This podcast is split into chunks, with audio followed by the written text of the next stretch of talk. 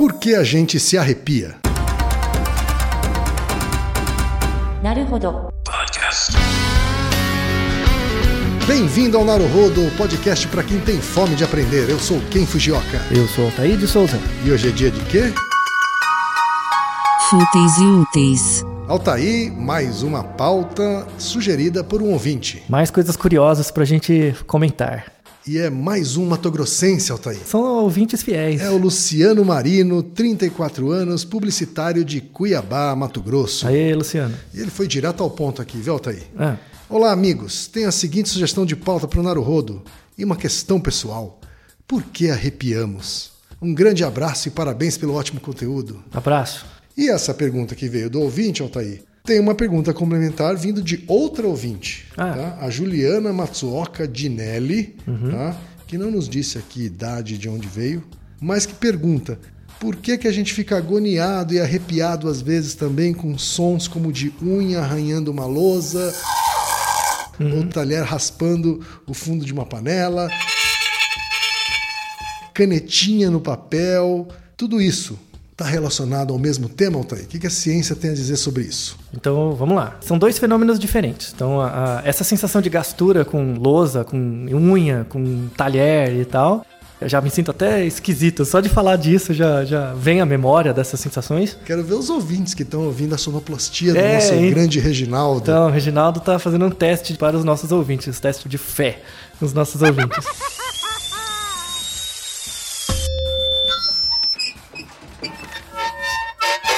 Essas sensações de gastura é um processo neurofisiológico.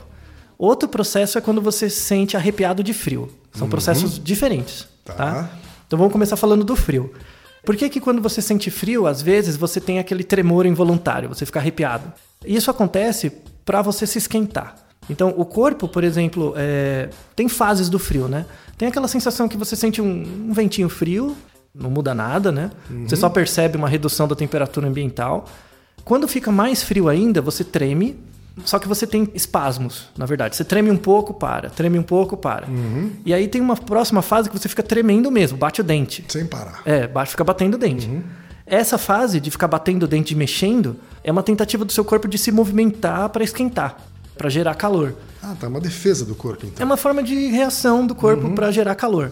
Do mesmo jeito que você vê pessoas que, por exemplo, estão com frio, elas batem as mãos, é, Se ficam esfregam, pulando, se esfregam, ficam pulando, coisas assim, abraça alguém, fica se esfregando.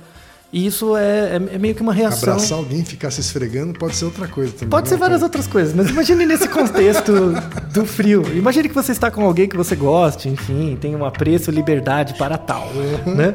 Porém, quando você passa dessa fase, então imagina que você está numa nevasca com pouca roupa adequada, você vai passar por essas fases, você vai começar a tremer e quando o frio tiver demais, você vai parar de tremer. O seu corpo vai parar de responder. E aí gera uma sensação, né, que eles chamam de morte branca, que é quando você simplesmente fica cansado, começa a ficar com sono, senta e morre. né? Então, quando você vê uma pessoa numa situação que está com frio e ela passou da fase de, De sentir frio. passou da fase de tremer, assim, de bater dente, tira ela dali, porque, Porque ela, ela vai de fato morrer de frio. Ali, Ela- é, ali é. é o que a gente chama de morrer de frio Isso. mesmo, literalmente. sim, chama-se de, chama-se de morte branca, porque a pessoa senta, começa a ter sono e morre.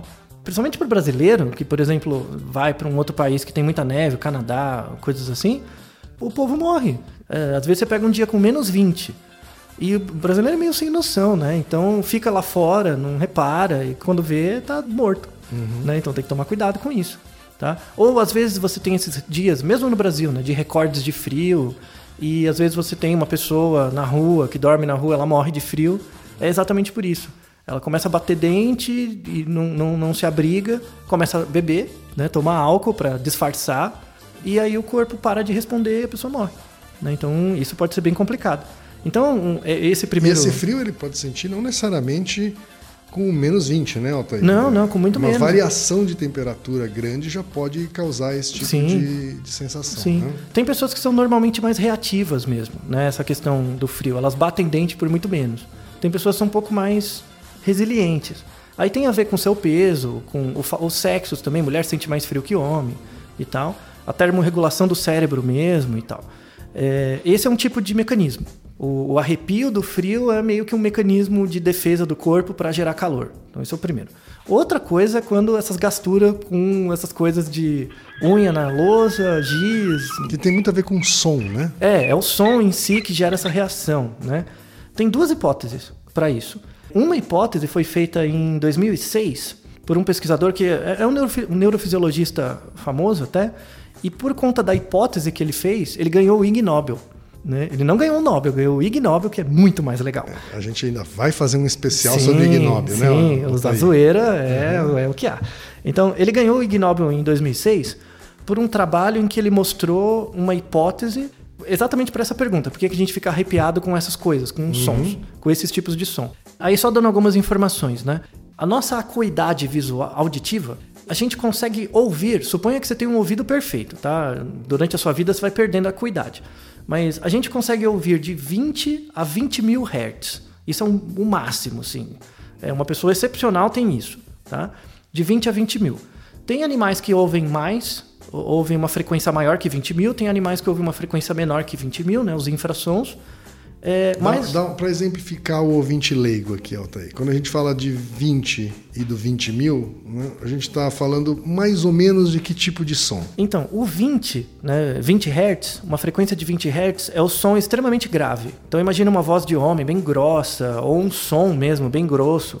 Imagina um violoncelo, uma nota de violoncelo bem baixa, assim.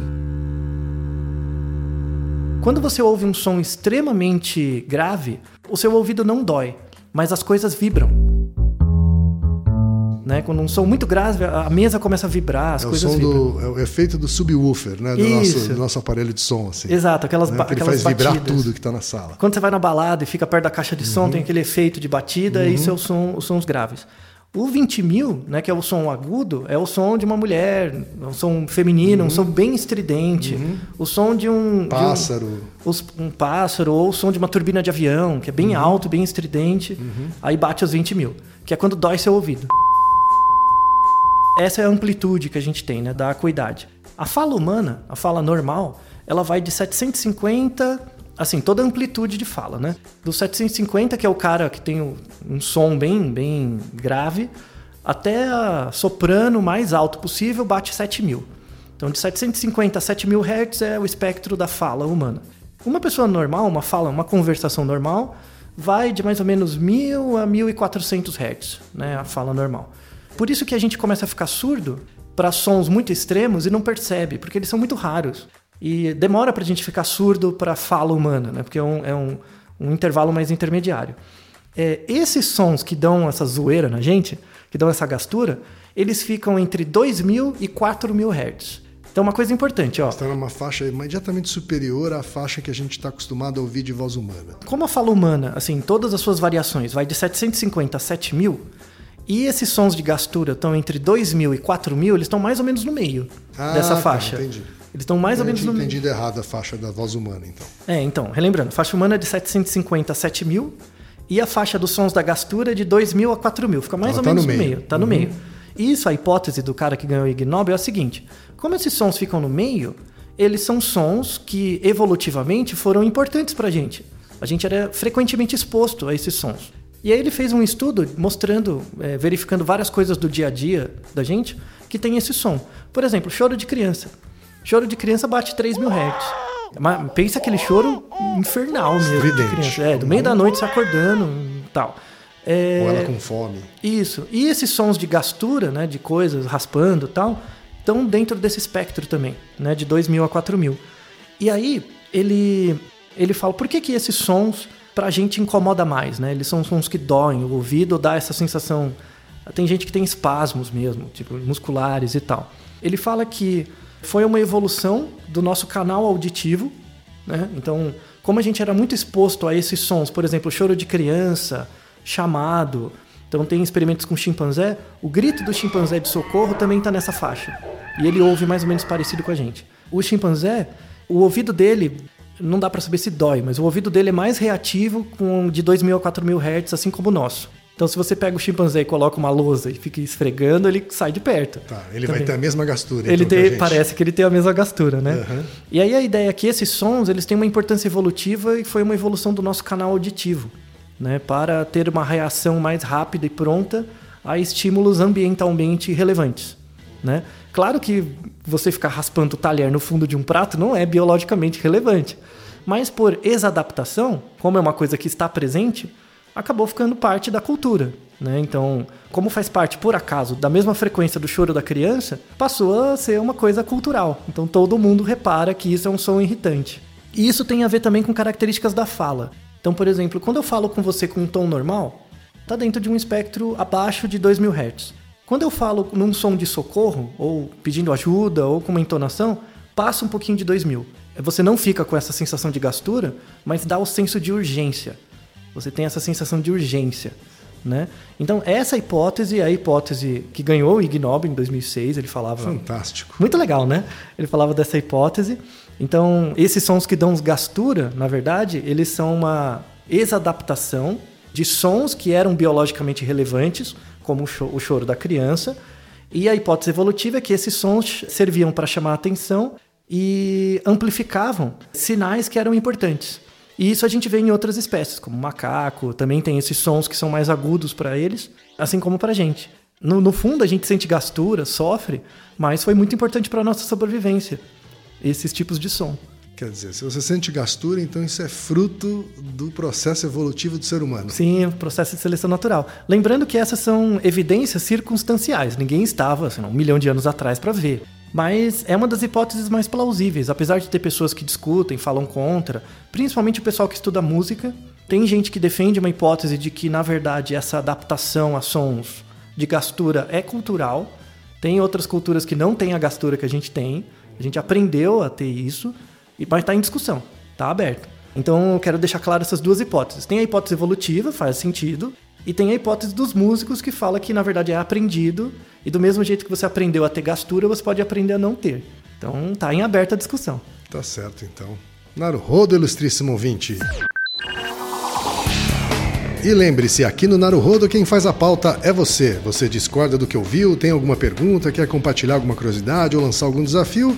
Escreva pra gente. podcast@naruhodo.com.br. Repetindo, tá aí. podcast@naruhodo.com.br. Então até o próximo Naruhodo. Tchau.